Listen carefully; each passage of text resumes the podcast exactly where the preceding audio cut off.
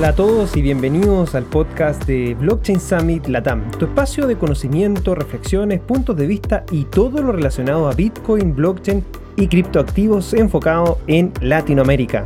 Mi nombre es Cristóbal Pereira y soy tu anfitrión. Desde el año 2015 trabajando en el ecosistema latinoamericano desarrollando diferentes proyectos y actualmente liderando uno de los eventos más importantes del ecosistema regional, el Blockchain Summit Latam, a través de Latam Tech.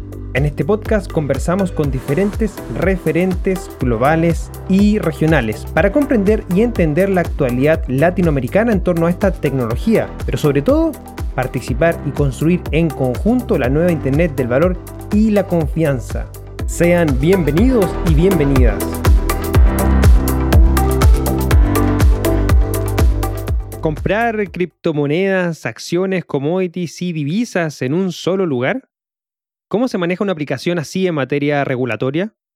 Fueron parte de las preguntas que buscamos responder junto a nuestro invitado en este episodio. Uphold es una de las aplicaciones financieras más utilizadas en Latinoamérica, pero también a nivel global, con gran fuerza en Estados Unidos y Europa. Para conocer más sobre lo que ha sido el desarrollo de esta aplicación y los planes a futuros, conversamos con su cofundador y CEO, Juan Pablo Cierot.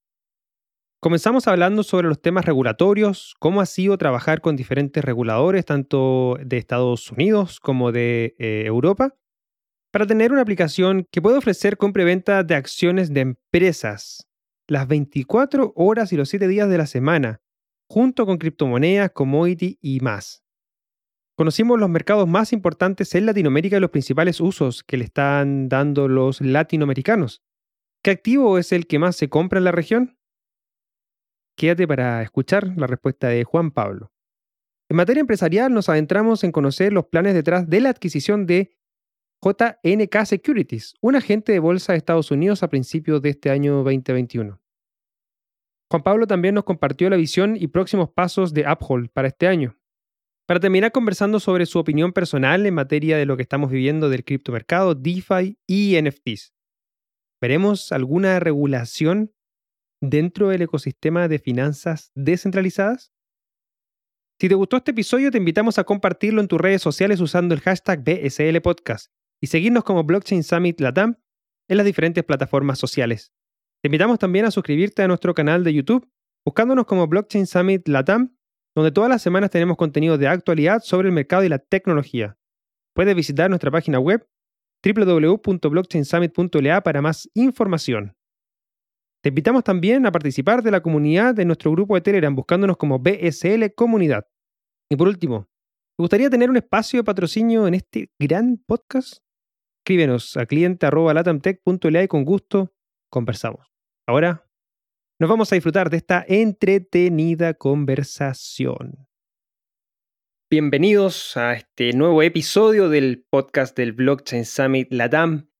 Eh, estimada y querida audiencia, le damos la más cordial bienvenida. Sean buenos días, buenas tardes o buenas noches, donde nos estés escuchando lo que estés haciendo. Esperamos que este programa sea de tu agrado y que por supuesto agregues valor a mm, todo el conocimiento que tratamos de eh, compartir contigo toda la semana. Y para eso, el día de hoy, en esta conversación, en este episodio, vamos a estar indagando con respecto a una de las aplicaciones más importantes en temas de fintech eh, y acceso también a criptomonedas, Uphold, y para eso nos acompaña el CEO Juan Pablo Tirot en esta nueva conversación. Juan Pablo, ¿cómo estás? Muy bien, gracias. ¿Cómo estás? Muy bien también, muchas gracias y feliz de que hayas podido aceptar esta invitación. Em, porque creo que Uphold ha hecho un interesante trabajo en, la región, en Latinoamérica, en algunos países en particular. Y la invitación es que podamos adentrarnos en este trabajo que ha hecho Uphold y por supuesto también para aquellos que no lo conocen, eh, que, sepan lo que es Uphold y aquellos que ya lo conocen, eh, puedan comprender y, y, también visualizar lo que, el trabajo que están llevando a cabo. Así que bueno, Juan Pablo, desde ya me gustaría partir preguntándote si nos puedes eh, para aquellos que no te conocen, comentar eh, con respecto a tu experiencia y, cómo nace Uphold también. Bueno, buenísimo. Este, creo que Apple más que nada es el producto de, dos este, elementos de, mi vida. Uno es haber nacido eh, argentino y haber visto, este, si querés, una historia media triste del manejo de una moneda y cómo afecta uh, todas las vidas de una población. Y por otro lado, este, habiendo tenido la suerte de salir de universidad en, el 91 y irme a un banco de inversión en la costa oeste de los Estados Unidos, que era eh, más o menos el primer banco de inversión dedicado a compañías de tecnología. O sea, este, el fundador de ese banco, que se llamaba Bill Hambrecht, eh, percibió que había un, nuevo tipo de compañía naciendo ahí eh, en lo que hoy es Silicon Valley, alrededor de la Universidad de Stanford, y que todas las bancas de inversión del momento, los grandes, los Goldman Sachs y Morgan Stanley, etcétera, todos basados en New York, eh, no, no, no, estaban en posición de ofrecerles eh, servicios financieros. Entonces, cuando, cuando yo llegué en el 90, creo que era 92 actualmente, em, nadie había escuchado, o no muchos, el, término World Wide Web. Antes que yo este, llegué al banco ya habían hecho eh, el ofrecimiento inicial al público de, de Apple, de Genentech, de Adobe y, otras compañías muy exitosas que todos conocemos hoy. Pero eh, el Internet recién empezó a saltar en mediados del 92, arrancando con Yahoo. Eh, entonces tuve la suerte de, estar en el medio de, todo, todo el nacimiento del Internet y, por este, varios años teníamos un gran porcentaje del mercado. Eh, en los IPOs de, muchas de esas compañías. En, una de ellas que se llamaba CNET, que creo que actualmente fue la primera compañía rentable del Internet, conocí a, quien años después eh, era el cofundador de Apple con, conmigo. Em, así que haber vivido toda esa experiencia, este, el nacimiento del Internet, y combinado con eh, el hecho de que con con todo lo que ha cambiado el Internet eh, y, lejos que ha llegado, este, la, única industria que se ha resistido a reinventarse totalmente eh, en, la imagen del Internet ha sido finanzas. Y entonces cuando nace Bitcoin, este, ahí más que nada eh, nace la posibilidad de finalmente este, incursionar en finanzas tanto como este, se ha incursionado, eh, incursionado en todas las otras industrias del mundo. Em, así que más que nada, eh, esa experiencia, más la experiencia, este, si querés, eh, monetaria, que, que, es interesante porque, por ejemplo, viviendo largo tiempo en los Estados Unidos, y, perdónenme cuando mi, mi, castellano me falla, este, americanos nacen creyendo que la estrella norte eh, incambiable de, todo valor es, su moneda, es el dólar. Entonces, no, hay una mentalidad en los Estados Unidos de considerar este, otras posibilidades. Hay, alguna tradición de,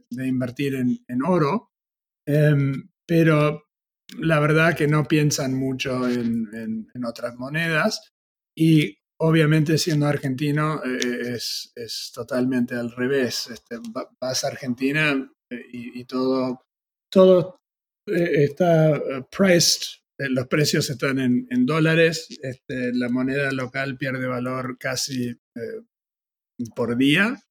Y, entonces hay, hay otro tipo de conciencia relativo a este, a La Plata. Este, y, creo que es la fusión de, ese conocimiento y mi experiencia en, finanzas en Silicon Valley, que, las dos cosas este, han sido, eh, han sido lo, que ha llegado a, fundar Apple y, llevarlo a donde está hoy en día. también se debería notar que em, hay, otros eh, argentinos eh, que, también este, fueron muy importantes, bueno, mucho más importantes que, yo en, Bitcoin. Eh, se supone que el, que el que trajo, el que presentó Bitcoin a Silicon Valley es, Wences Casares y hoy en día debe ser uno de los tenientes más grandes de Bitcoin uh, en el mundo. Así que claramente hay una, una conexión. Sí, sí, el, caso de Wences es eh, eh, impresionante por, por haber vivido también todo ese humo, nacimiento de, de, Internet, de, bien conocido por, por ese negocio que hizo con el Banco Santander y, después de ahí entrar de lleno a, visualizar Bitcoin como una nueva forma de dinero, eh, un caso, caso muy interesante. Esperamos prontamente, hemos estado haciendo las gestiones para poder eh, tenerlo en el, en el podcast, no es muy, muy de, de, dar entrevistas, pero bueno, estamos haciendo ahí las gestiones para poder tenerlo. Y Juan Pablo, ¿cuándo, ¿en qué año nace Uphold en, en, en, toda esta experiencia que tienes tú? Sí, en el 20, en el 2013 y cuando se fundó se llamaba, se llamaba Bit Reserve. Perfecto. Y, y sí. Ok. Y, en, y, en, ese, y en ese proceso que tú viviste em, de, de, crear eh, esta, esta, compañía em, que hoy día se, se llama Uphold, em, y, y, como parte importante de lo que es eh, el ecosistema fintech latinoamericano y, global también, porque es, porque es una empresa que, que entrega servicios globales, ¿Qué, em, qué ha sido eh, o cómo ha sido, por así decirlo, el, trabajo con, en materia de regulación? Porque, porque la fintech de por sí eh, está muy ligada a, temas regulatorios, más aún cuando se incorporan también eh, las criptomonedas como uno de los activos que, ofrecen en, en Uphold. Em, y, también indagar en ese sentido si es que cuentan con algún tipo de regulación especial y en qué país en particular. Sí, este, o sea, la gran diferencia entre, entre plata, que al fin del, día es, información, y otros tipos de información como nuestros emails o, fotos o, estas palabras que por, e, en este instante estamos hablando por, por el Internet, este, los, los unos y ceros que componen plata, algo que se puede gastar, eh, son, son altamente reguladas. Este, y aunque varias veces eh, los valores digitales de cuales estamos hablando no son actualmente plata en sí, pueden ser seguridades o commodities o otras cosas que también eh, se, regulan. Entonces, eh, arrancando con el primer día, yo te diría que, que ahora después de ocho años, este, hemos gastado más plata y energía en, regulación que en, el desarrollo técnico. O sea, estamos hablando de dieces de millones de dólares este, sacando licencias en, diferentes jurisdicciones, eh, permitiendo diferentes actividades como, por ejemplo, ah, eh, equities que, que lanzamos en Latinoamérica hace unos meses este, la habilidad de, hacer pagos para, para terceros. Este, todo, toda esta área es eh, intensamente eh, regulado y, o sea, más y más y más este, en, los últimos, ponele 20 años. Em, respecto a criptomonedas, eh, es, es, interesante, ¿no? Porque hasta ahora básicamente ha sido la aplicación de leyes existentes con nuevas tecnologías que muchas veces presentan nuevas situaciones, por lo cual las viejas eh, leyes no son lo, más apto. Entonces siempre es un ejercicio para gobiernos en tratar de balancear, por un lado, no, no matar innovación, y, por otro lado, eh, tratar de controlar de que no haya un, lejano oeste de, actividades financieras este, no, no, controladas y, no transparentes. Em, eh, te, diría que, es un desafío enorme, no estoy seguro que, si algún gobierno lo, ha hecho mejor que otro, capaz que se podría decir que Suiza ha sido bastante avanzado en el tema. Eh, creo que hay intención de mejorar la situación en los Estados Unidos, pero hasta ahora este, creo que no han mandado mensajes enteramente claras a, la comunidad tal que todos pueden sentirse cómodos, que tienen eh, las reglas del juego. Pero este, por hoy te diría que somos conservadores este, y, actuamos este, bastante adentro de lo, de lo permitido em, en los Estados Unidos y, Europa primariamente. Pero, pero después también hay, leyes de otros países, pero en general eh, estamos adquiriendo a, leyes eh, norteamericanas y eh, europeas. De, por sí, aún hay, mucho trabajo por, hacer en esa materia, ¿no? En, temas regulatorios específicamente, sobre todo en, una compañía como, como Apple, que, como lo mencionamos, opera a nivel global. ¿tú, ¿tú, ves que, que hay un que hay todavía una suerte de de búsqueda, de entender, de estudiar y de analizar por parte de los reguladores, todavía no, tienen claridad eh, en términos de qué y cómo regular? Em, eh, o sea, muchos de los principios que existen para una cosa se pueden duplicar para otra, pero después hay cosas como DeFi, por ejemplo, que, es algo nuevo debajo del sol, ¿no?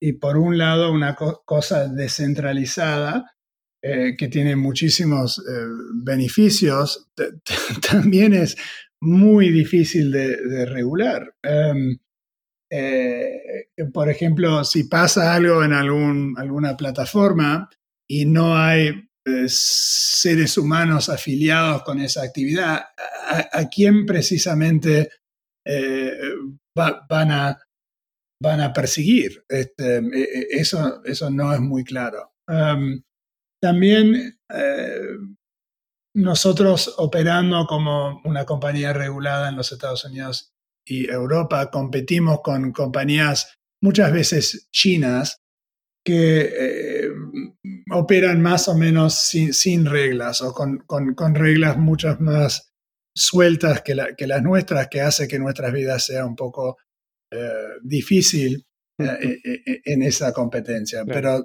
uno vive con la esperanza de que si nos portamos bien y, ellos se portan mal, que eventualmente e, eso va a importar. Claro. Sí, Estoy, de acuerdo en, ese punto. Em, ahora bien, e, en materia de, de, criptoactivo en particular, ¿hay algún trabajo especial que han tenido que hacer como, como Apple o, o, por así decirlo, han, han, han, trabajado de la mano con algún regulador eh, en, este, en, este, en este tipo de, activo en particular que, que, todos, o al menos lo que, hemos, lo que hemos leído, lo que hemos visto, ¿cierto? escuchado en, en reportaje, es que hay estas distintas interpretaciones y distintas maneras, en, en Latinoamérica especialmente, ¿cierto? Hay por un lado lo que se está viendo en Argentina, de, que, de que eh, la regulación estaría diciendo de que todas las personas, los argentinos que tengan criptomonedas o criptoactivos tengan que em, transparentarlo al regulador en, temas de, Bolivia, de Ecuador, eh, que en cierto rigor también están totalmente prohibidas. Em, hay distintas interpretaciones. ¿Hay algún trabajo ahí que Apple ha estado haciendo en materia específica de criptoactivos con reguladores?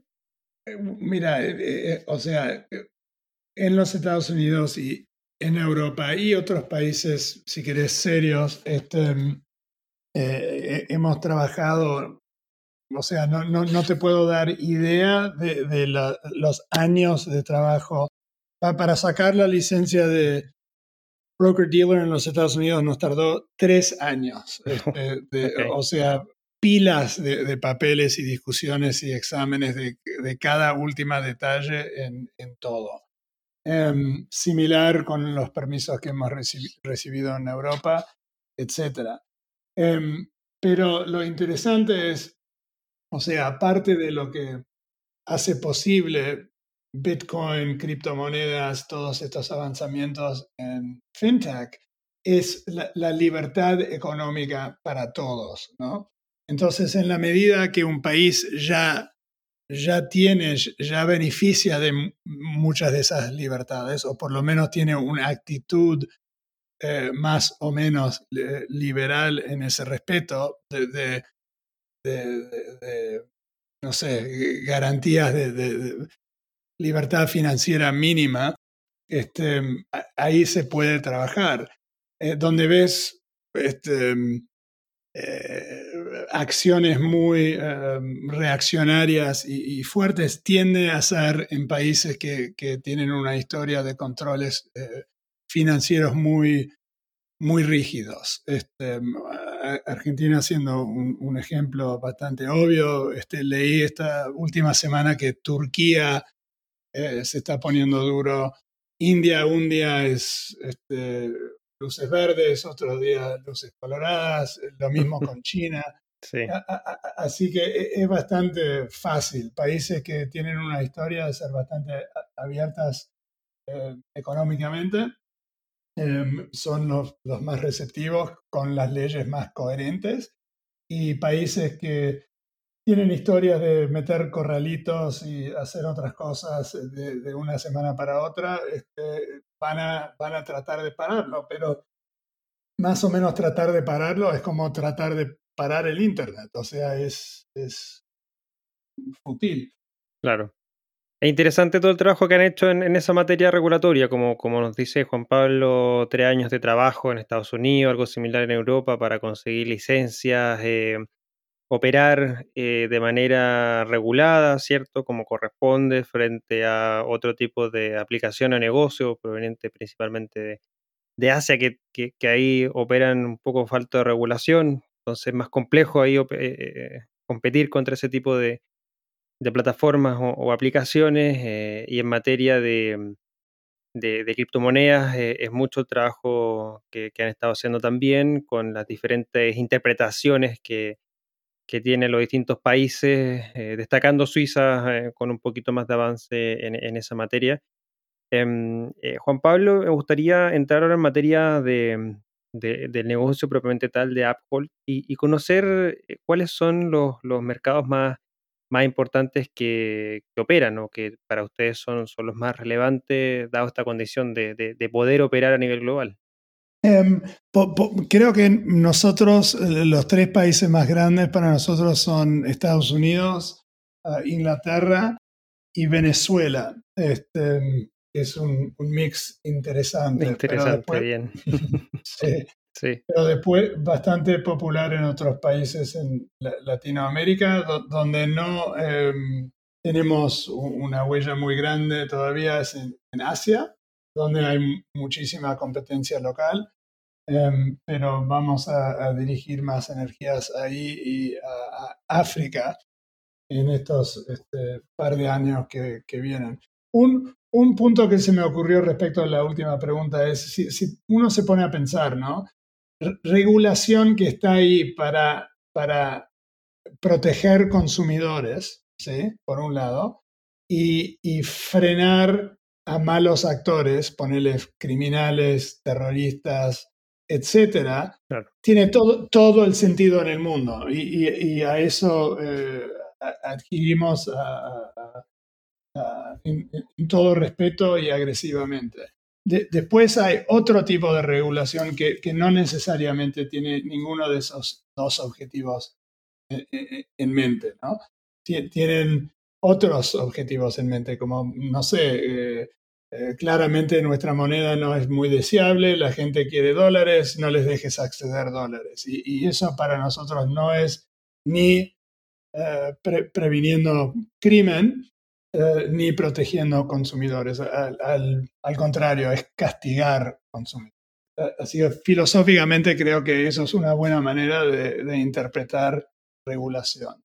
Interesante lo de lo, que planteas de, los tres países eh, principales, eh, destacando ahí eh, Venezuela, que para, que para bastante o varias aplicaciones o servicios es un, país importante por, por, toda la opción, llamémoslo así, eh, tecnológica y por otro lado también de búsqueda de alternativas de transferencia y resguardo de valor. Conocemos eh, y se ha abordado en muchos casos el caso venezolano por la fuerte depreciación de su moneda local, el, bolívar, ¿cierto? Las fuertes limitaciones que tiene el país por sí, limitaciones económicas, y las personas ante este tipo de dificultades, ¿cierto? Eh, buscan métodos alternativos, llegando a la criptomoneda, llegando a servicios como Uphold.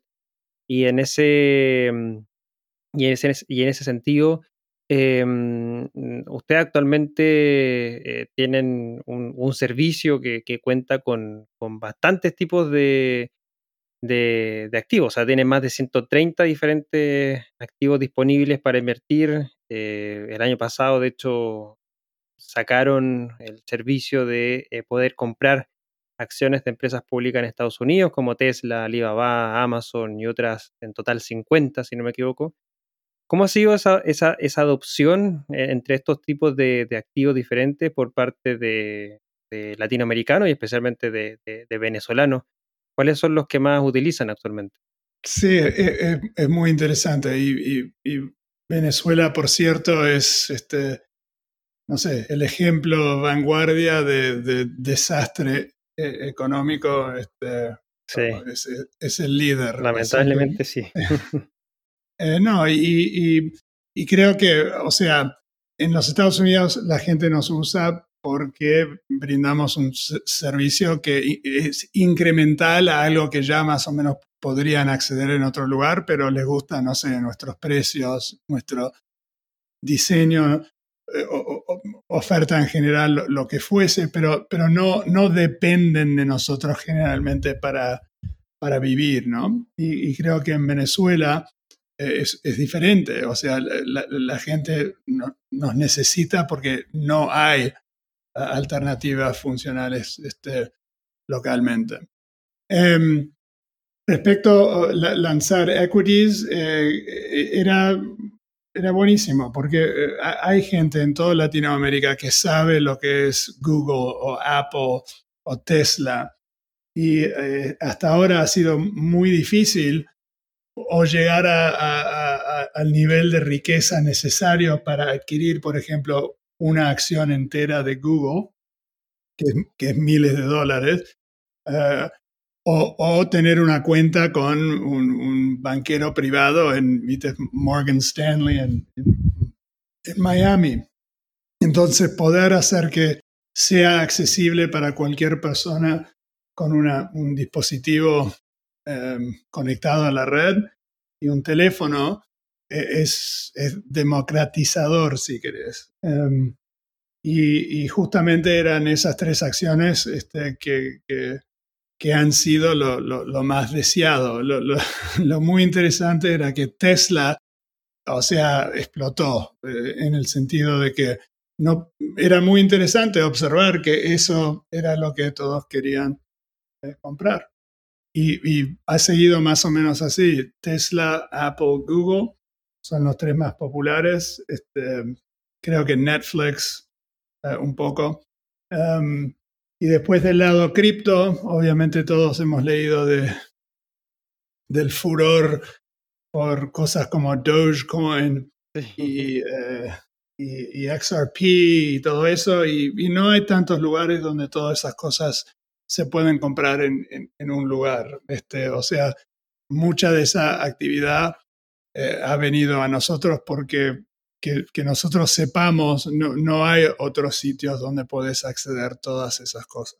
Sí, es cierto, eh, sobre todo en Latinoamérica, que, al menos, por ejemplo, en países como, como, como Chile, eh, hoy día acceder a, cierto tipo de, activos financieros más específicos, como lo que son las acciones de, Estados Unidos, de, empresas públicas en Estados Unidos, claro, se opera a través de, corredores y que sus comisiones y costos son, bastante altos. Eh, y hay que tener el, monto total para poder comprarte una acción de, Google o una acción de Tesla que, rondan sobre los 700 dólares, los 1000 dólares. Entonces, claro, no todo el mundo puede acceder y todo el mundo también quiere tener la posibilidad de hacerlo. Em, y de hecho, por lo que tengo entendido, Eh, Juan Pablo, tienen ustedes este servicio de, acciones fraccionadas, ¿no? Tal, cual, sí. Si alguien quiere comprar 5 dólares de, Apple o 2 dólares de Tesla, pues pueden comprar el monto que quieran. Claro, claro, eso es interesante. Y lo otro interesante, y, también corrígeme, tal vez no, no estoy lo correcto, pero ese mercado eh, opera, opera en cualquier hora, ¿no? O sea, yo podría entrar en la noche, no sé, a las 10 de la noche, comprarme un trocito de Tesla. Exactamente, y creo que en ese sentido también hemos sido em, el, primer lugar a, ofrecer eso 24 a 7. Sí, porque de hecho, bueno, eh, para los que nos escuchan y quizás lo han leído, Binance también habilitó un servicio de, compra de ciertas acciones. Hoy ya tienen tres, MicroStrategy, Tesla em, y, Coinbase, eh, pero limitado al horario que opera la bolsa, el, Nasdaq, que es de 9 de la mañana a 4 de la tarde, hora del este, si no me equivoco. Pero claro, en el caso de ustedes pueden operar, como yo les decía, o sea, estoy el domingo analizando mis acciones, mi portafolio y quiero hacer una, una reorganización y puedo comprar sin problema eh, las 50 acciones que tienen disponibles en la aplicación. Exactamente. Es, algo, algo, interesante en, ese sentido, porque te, lleva de la mano de lo que también eh, el público, obviamente, que nos, que nos escucha, está más acostumbrado a hacerlo así, de esa manera, porque cripto funciona 24/7 y de repente como que le extraña eh, el saber que, hay, que, las bolsas tienen horarios de, de, uso, que, que, son de lunes a viernes, y que si uno quiere hacer algún tipo de movimiento fin de semana, tienen que esperar a que abran los mercados en el, lunes siguiente. Pero, pero es interesante eso porque, porque da un, servicio adicional y, el costo eh, en comparación con otras es bastante, bastante bajo también. Entonces te, da, te da una muy buena alternativa para, para, poder usar los servicios. Y, si no lo han usado, yo, yo tengo mi, mi, cuenta de Uphold y, uso y, bastante sin problemas. Y, así que también yo personalmente, como que todo lo, lo, uso, así que estoy, estoy muy contento con, con mi cuenta. Em, sí, sí. Eh, oye, em, entrando en otra materia, eh, Juan Pablo, eh, a principios de este año, y, bueno, conversábamos antes de, entrar en la grabación que ha sido bien dinámico este, este inicio de año. Em, bueno, el año pasado sacan el servicio de estas acciones fraccionadas de empresas públicas en Estados Unidos, por lo que me comentas, le ha ido bastante bien. Eh, en Latinoamérica mucha adopción y mucho uso tal vez de, compras como empresas como Tesla, como, como, Google, como Amazon, que son eh, eh, empresas que uno mira desde, desde fuera, por así decirlo, y hoy día ya puede empezar a, verla y participar de, de, sus, de su crecimiento en términos de valor. Em, y este año conocimos también una, una, noticia bastante importante lo que parece del trabajo que vienen haciendo ustedes con la adquisición de, JNK Securities, que es un agente de bolsa en Estados Unidos. ¿Nos podrías comentar un poco sobre este, este proceso y, cuál es el, objetivo que, llevaron o la decisión que tomaron en términos de esta adquisición? Sí, e-, era eh, más que nada para poder ofrecer eh, equities y options y todo eso ah, dentro de Norteamérica, porque hasta ahora equities para nosotros es solo fuera de los Estados Unidos y conseguir un broker dealer license, de la naturaleza que, hemos conseguido, que es decir, lo que se llama fractional omnibus um, broker dealer, eh, eh, eh, es bastante raro. O sea, te diría que si hay otro, este, no, no, no lo conozco. En general, los permisos dados son de lo que se llama Introducing Broker, donde básicamente los usuarios tienen sus cuentas con los clearing firms y en este caso nosotros hacemos todo eso in-house. Este, o sea, no dependemos de de un tercero para, para operar este, nuestro sistema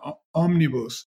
Entonces, e, es una licencia novedosa. Creo que antes de actualmente lanzar el producto al mercado americano, vamos a tardar nuestro tiempo en asegurar que que el producto es este, de vanguardia y muy, muy amplia, o sea, no, no, no va a ser de solo los 50, eh, los 50 acciones más eh, populares como ha sido, por ejemplo, en Latinoamérica, va a ser de más de 3.000 acciones, va a tener options, eh, va a tener eh, todos los, eh, lo que se dice en inglés, bells and whistles que, que, que queremos para, para, que sea competitivo con compañías como Robinhood y, otros que, que, ya son bastante establecidos y popular ah, en los Estados Unidos.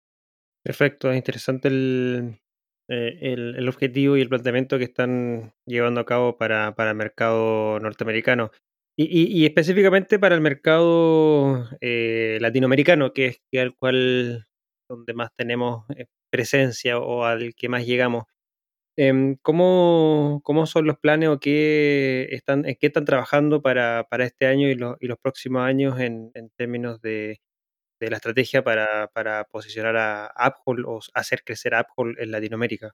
Bueno, lo, muy interesante es que de, todas las cosas que hacemos hoy en día no hay, no hay una región donde lo podemos ofrecer todo. Así que, por ejemplo, en los Estados Unidos, donde, como recién hablamos, no tenemos todavía equities, sí tenemos una tarjeta de débito que también fue, creo que el primero de su, su tipo en el mundo, que era por decir, multi-asset, puedes gastar lo que quieras um, eh, y, puedes cambiar la fuente, eh, eh, o sea, estando en la mesa con el mozo cobrándote o, o, estando parado enfrente del cajero automático.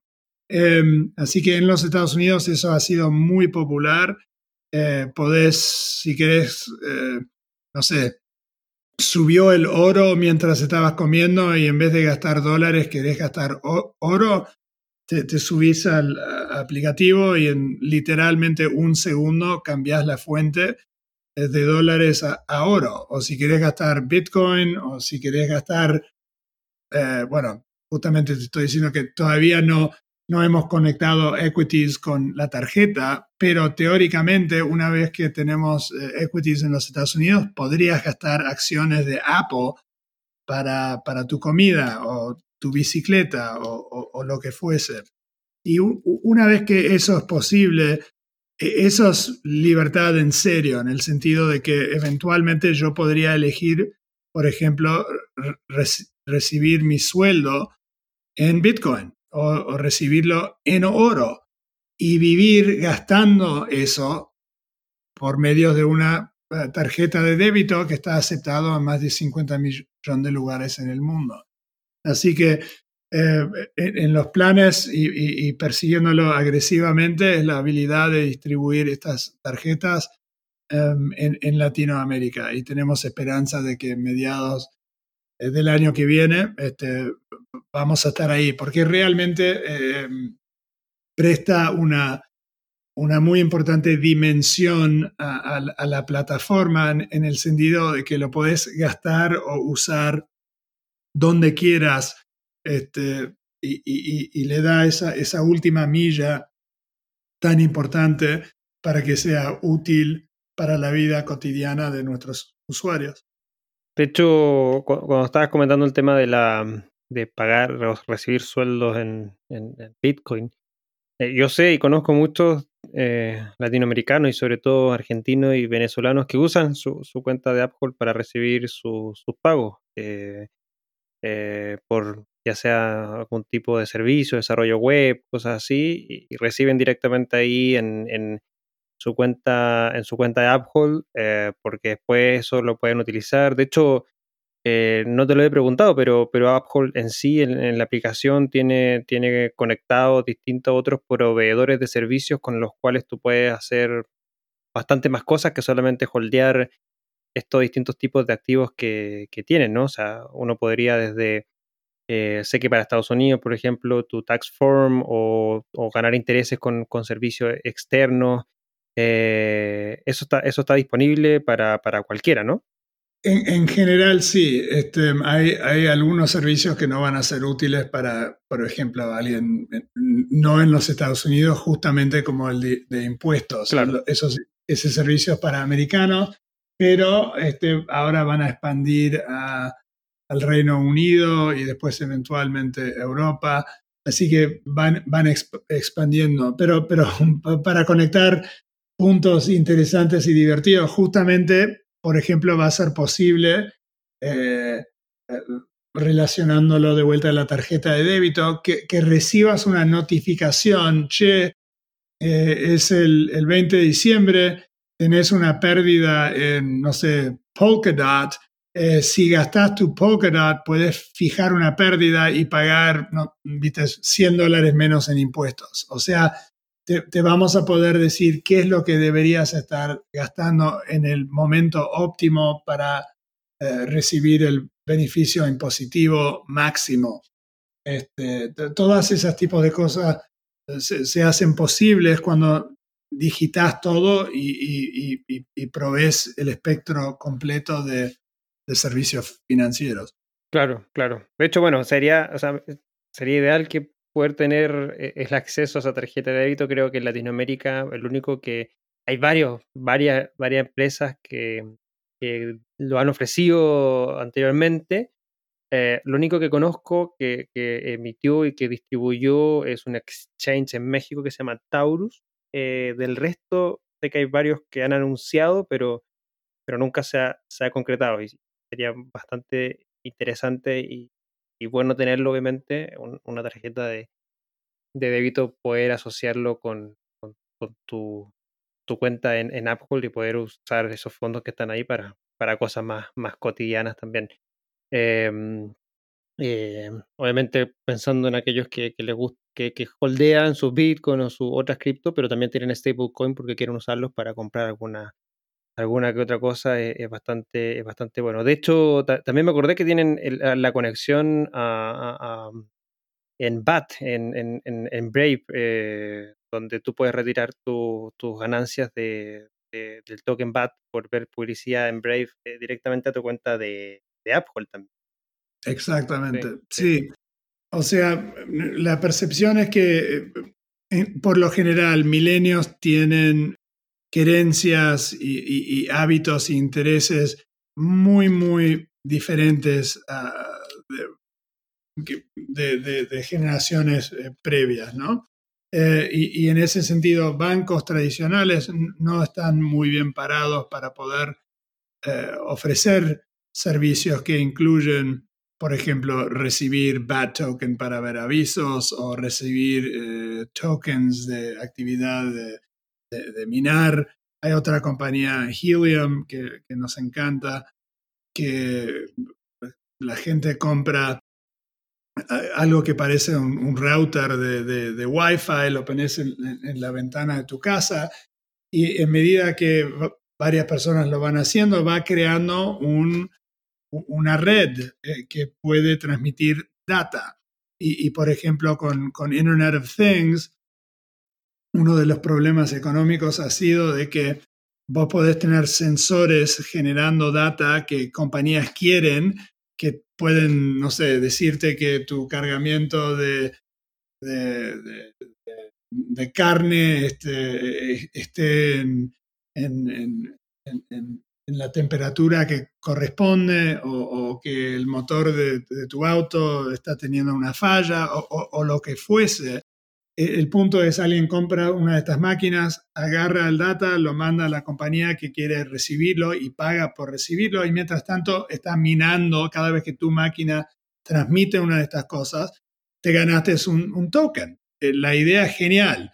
Eh, es como Bravey Bat, donde de repente gente puede generar muchas líneas de ingresos siempre en valores digitales y necesita un lugar central para poder tener esas cosas, verlos, eh, venderlos, lo, que fuese.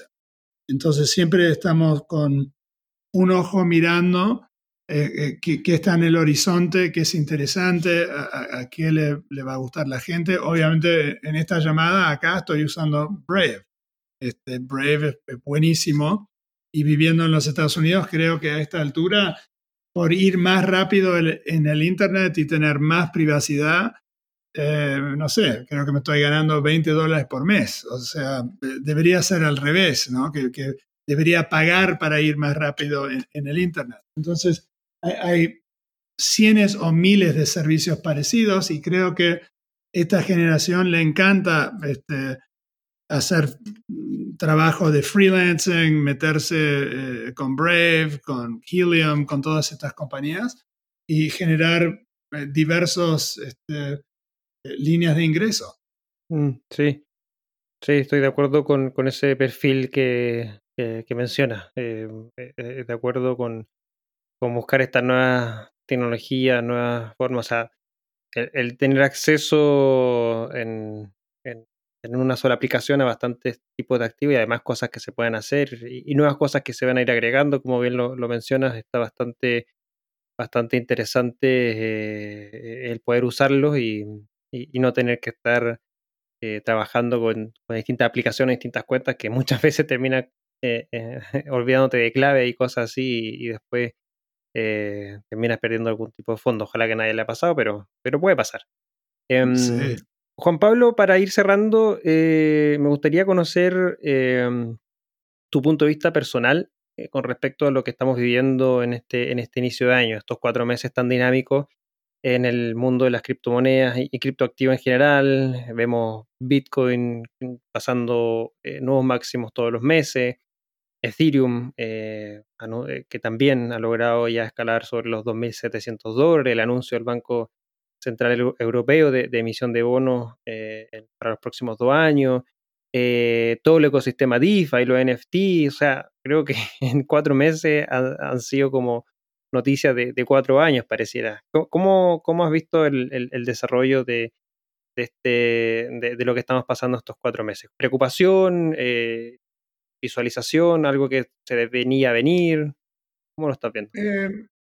No, o sea, obviamente el nivel de actividad ha sido frenético, o sea, este, eh, como, como comenté antes de la llamada, e, es, eh, son, son meses muy intensos, pero no sé, lo que se me ocurre es que, ¿cómo es el, dicho en castellano? En inglés es eh, um, necessity is the mother of, of all invention, ¿no?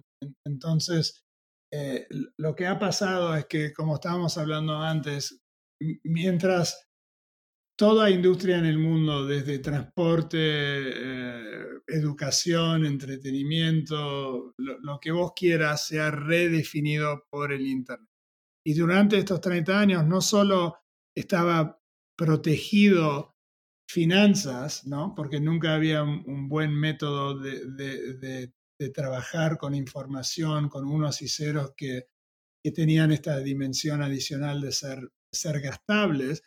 Em, pero también, como aparte de eso, han sido 50 años de experimentación con central banking, ¿no? O sea, em, se supone que, que, el era de central banking arrancó en el 71 cuando los Estados Unidos rompió o desdobló este, el estándar de oro, eh, básicamente, eh, por un lado, haciendo una devaluación escondida y no sé si la, más grande de la historia del mundo, pero eh, entrando en una etapa donde banqueros, central bankers, tenían herramientas para más o menos este, controlar una e, economía. Y se supone que las condiciones que hizo que todo eso fuera posible durante esos 50 años fue, en términos muy generales, arbitraje laboral chino. Entonces, de repente, en un espacio de solo, no sé, ponele cinco años, eh, empezás a, ver que eh, lo, que tumbó Bitcoin, que es decir, eh, todas las protecciones para finanzas respecto a fintech y pagamientos y, libertades eh, financieros y digitación, todo eso recién está cumpliendo que su aniversario, aniversario 12, ponele, ¿no? Entonces, recién está empezando a incursionar, pero está pasando a la misma vez que este, que ya estamos viendo hace varios años que los controles tradicionales de central banking ya no estaban funcionando más. O sea, eh, tasas negativas en Europa eh, te, debería dar no sé, la, idea de que algo no está funcionando como debería, ¿no? Em, y creo que COVID ha, ha, sido como el punto de exclamación con, con, esta convergencia, ¿no? O sea, estas cosas ya venían con, mucho envión, pero en un año, cuando eh, se forcea, si querés, una respuesta fiscal y monetaria a una crisis global, que acelera todas las tendencias, si querés, eh, devaluacionarias a, las monedas tradicionales, es, como darle gasolina al, fuego, ¿no? Entonces lo que estás viendo es una explosión después de décadas de una falta de innovación en finanzas en general, combinado con, eh, con drivers eh, macroeconómicos que hace que es de una intensidad fuertísimo. Y las dos cosas están pasando a la misma vez. O sea, si en un día sube Bitcoin, tiene más que ver hoy en día con alguien, ponerle una institución participando por primera vez, interesado en defender su portafolio del el devasamiento de, la moneda eh, que denomina gran parte de sus inversiones, sean bonos, sean activos, lo que fuese. Entonces, eso, eso te puede explicar Bitcoin. Y hoy creo que el, el Fed estaba hablando sobre inflación y me interesa si van a seguir con la idea de que la inflación es solo el 2,5%, porque es absurdo, ¿no? Es, muchísimo más. Y por otro lado, ponele con Ethereum, tenés algo totalmente diferente. O sea, Ethereum tiene nada que ver con con esos drivers. Los drivers de Ethereum es, es el protocolo de todo DeFi a esta altura. Hay competidores, pero y hasta ahora no han, no han incidido. Entonces, Ethereum está ya funcionando más como un equity de una compañía que está produciendo el, operating system para esta nueva economía y, y, va a subir y bajar respecto eh, cómo se percibe esa oportunidad. Y eso ya tiene poco que ver con Bitcoin, que es una defensa monetaria. Entonces, es fascinante todas estas cosas pasando a la misma vez y arriba de eso este, tenés you know, Wall Street Bets y, Dogecoin y, DeFi y ahora una locura para NFTs. Es, este, es, muy burbujoso, pero pero, pero también siempre pasa cuando hay una, una nueva eh, tecnología que totalmente cambia el paradigma y generalmente los mercados eh, overshoot and then correct, ¿no? Entonces, este, estamos viendo eso. Sí. Oye, para cerrar, última pregunta, Juan Pablo. Eh, DeFi y regulación, lo tocaste al principio, lo, mencionamos cuando, cuando estaba hablando de regulación. ¿Ves que DeFi en este año o, el ecosistema o los reguladores en, el estricto rigor eh, van a entrar eh, a, DeFi a buscar regularlo? Yo, mira, no, quiero ser el, el, eh, pesimista para nada y, me parece que DeFi es interesantísimo y, y, por un lado es, es como una expresión máxima de la el poder innovador del mente humano. Y, arregla muchos de los problemas eh, a, nivel base de lo que hablábamos antes. Este, eh, claramente, si, si podés decir que Bitcoin fue una reacción a las varias y repetidas eh, crisis bancarias del mundo, que es lo que era, por eso nació cerca del 2008. Em, DeFi es una reacción contra eh, el percibimiento que, que, gran parte de, los problemas eh, en este tipo de cosas es, es centralization, ¿no?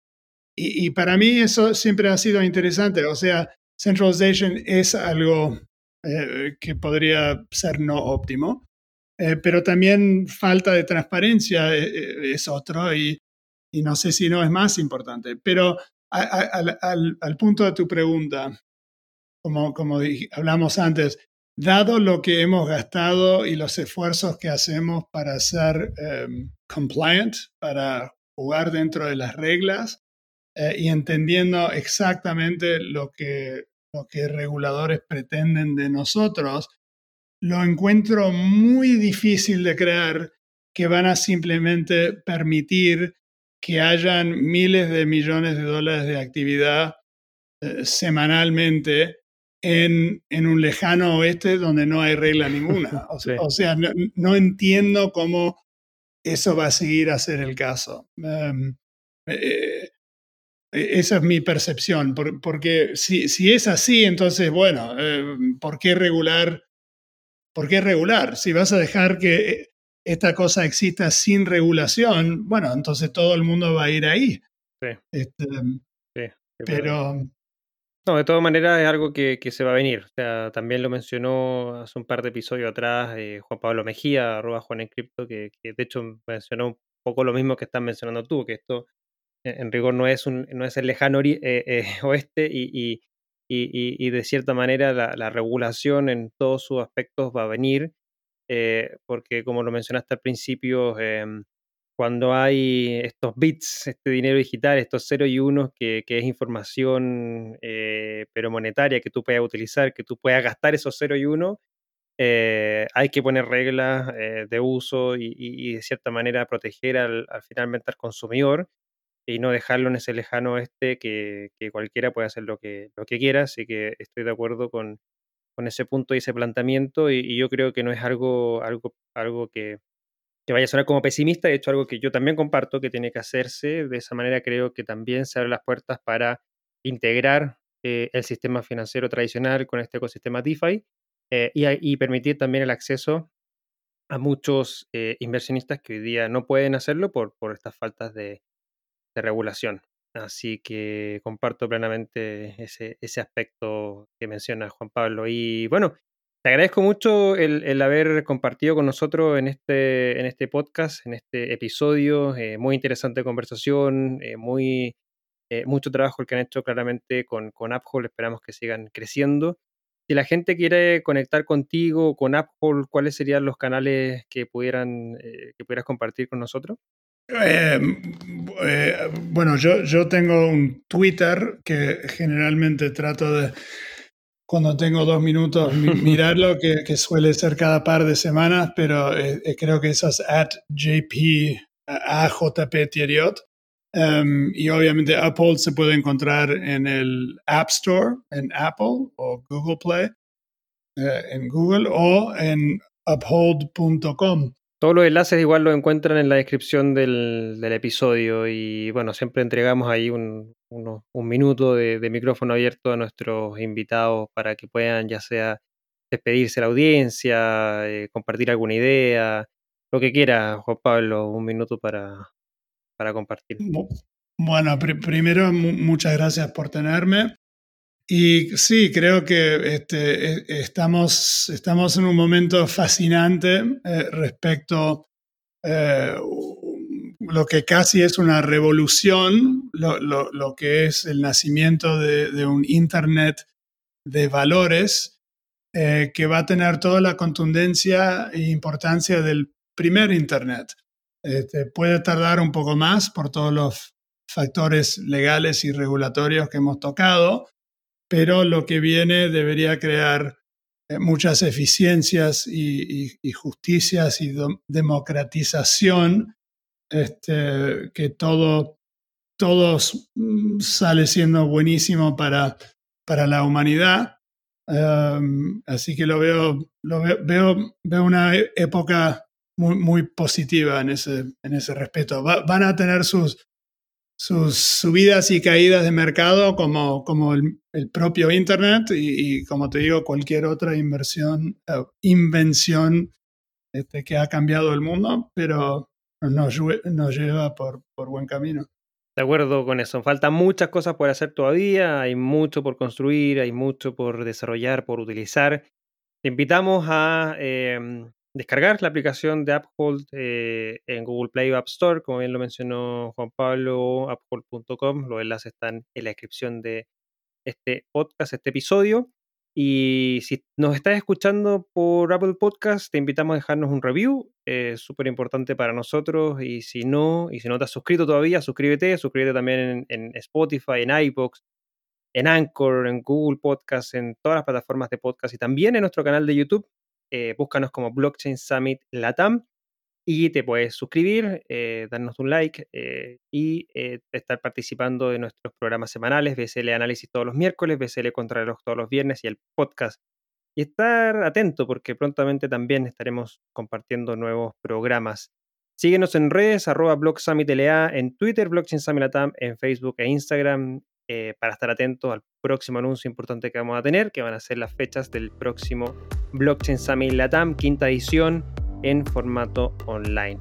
Así que ya lo sabes. Por último, si quieres compartir con la comunidad, búscanos en Telegram como PSL Comunidad. Todos los enlaces siempre disponibles en la descripción del podcast. Eh, Juan Pablo, muchas gracias nuevamente por habernos acompañado. Espero que tengas un excelente resto de semana y nos estamos hablando prontamente en un próximo episodio del podcast del Blockchain Summit. Buenísimo, muchísimas gracias. Muchas gracias a ti. Nos vemos. Chao, chao. Te recordamos que el Blockchain Summit Latam es uno de los eventos íconos de Latinoamérica sobre blockchain, DLT y activos digitales, con más de 600 asistentes, 50 speakers y 30 empresas por evento. Forma parte de Latam Tech, empresa que busca construir en conjunto la nueva Internet del valor y la confianza a través de sus unidades Blockchain Academy Chile, Hack Latam y Blockchain Summit Latam. Las opiniones vertidas en este episodio son de exclusiva responsabilidad de quienes las emiten y no representan necesariamente el pensamiento de Latam Tech. Este podcast es traído y producido a ustedes por Latam Tech. Para más información puedes visitar nuestra página web www.latamtech.la.